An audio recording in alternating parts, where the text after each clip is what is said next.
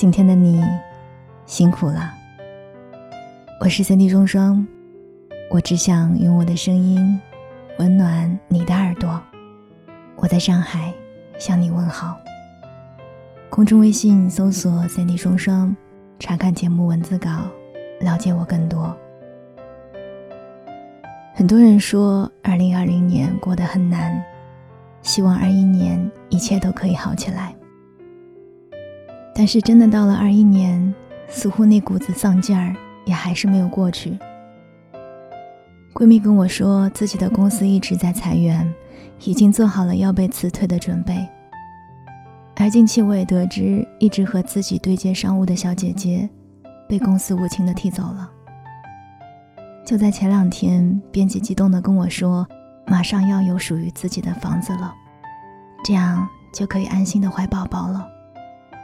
结果在签约的当天被房东放了鸽子，几个月的精力付诸东流。这就是二零二一年的开场，现实总比理想要来的更容易让人清醒一些。我是一个特别不喜欢把负能量放在节目里的人，所以我觉得我的朋友们总是特别的惨，每次都会和他们叨叨，说完后自己再消化一下。然后我才会静下心来跟你聊一聊。其实自愈能力说白了是有一些阿甘精神的，但是因为日子总是要过下去的，所以早一点让自己振作起来，总是一件好事儿，对吧？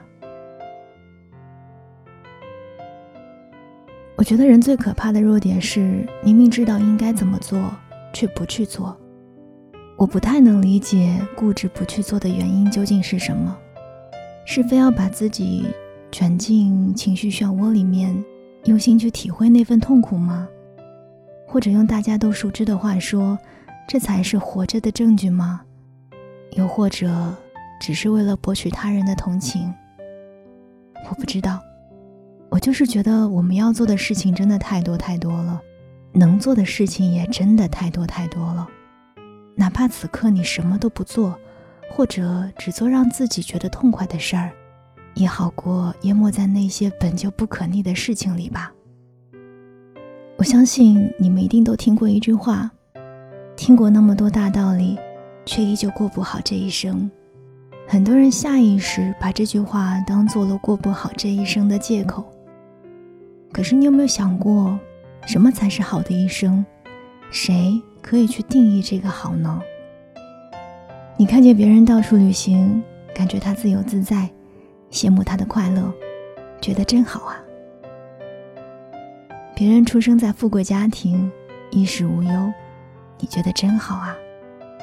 有的人天生性格外倾，招人喜欢，总是能够把事情轻易的谈成，你说真羡慕呀，真好。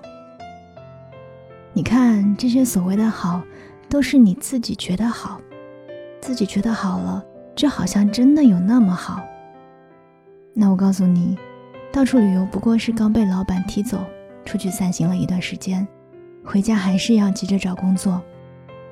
再有钱，总有花完的一天；不努力赚钱，早晚也会一无所有。总能谈成事情，也容易招人嫉妒，还要想尽办法去消灭小人。可能你会说，那至少他们开心过啊。是啊，难道你就没有开心过吗？别人的开心才是真开心，你的就不是吗？别人的人生或许是比我们好了很多，那我们自己的人生就真的一点儿都不好吗？我们总是太轻易的否定自己了，太容易看见自己做的不好的地方，而不是那些已经做得很好的部分。今天吃晚饭的时候，闺蜜跟我发消息，她说自己找了很多很多的关系，终于联系上了一个客户，结果见面的时候就各种紧张尴尬，总觉得自己表现的不好，担心有没有说错话，会不会留下不好的印象，人家会不会觉得自己的目的性太强了？我当时就很讶异，我的这位闺蜜是我认识的朋友当中人际关系维系的最好的一个。就比如说，我当下遇到了什么解决不了的困难，我只要告诉他，他一定会有办法找到人，立马帮我去解决。而且，凡是合作过的项目，基本没有不满意的，他怎么还会如此的焦虑呢？后来聊着聊着，我才发现，他焦虑的那些都是他不可控的东西。客户说了什么话，喜欢听什么话，他下意识的回应能否有满分的表现？可是人和人之间都是有磁场的，这太没有定数了。后来我跟他说，见面不过是敲门砖，别人请不请进门是别人的决定，但你能有信心的是，只要别人接受了你，你就一定会尽全力做到他满意，这是你最有诚意的地方。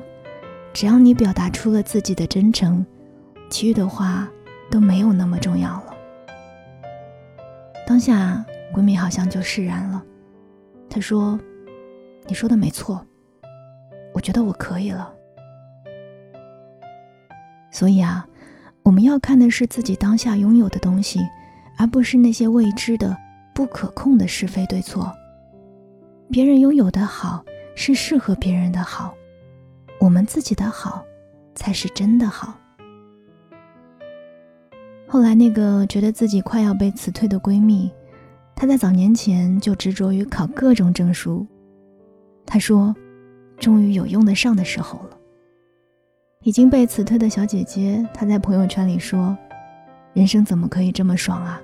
等姐姐爽完了，回来再接着扛。”而我的编辑说：“宝宝和家哪个先来都可以，因为他们都是我一定会拥有的一部分。”所有的事情都有好坏两面，总是看坏的一面就会越来越丧，而翻一面看看好的，你会发现自己其实真的还不赖。所以，别人总是会长久的沉浸在自己的坏情绪当中，而我总是能够轻易的把自己拉出来。我觉得我活得超酷的。那你呢？我是三 D 双双。这里是双份的阳光，公众微信搜索“三 D 双双”，了解我更多。我们下期再见。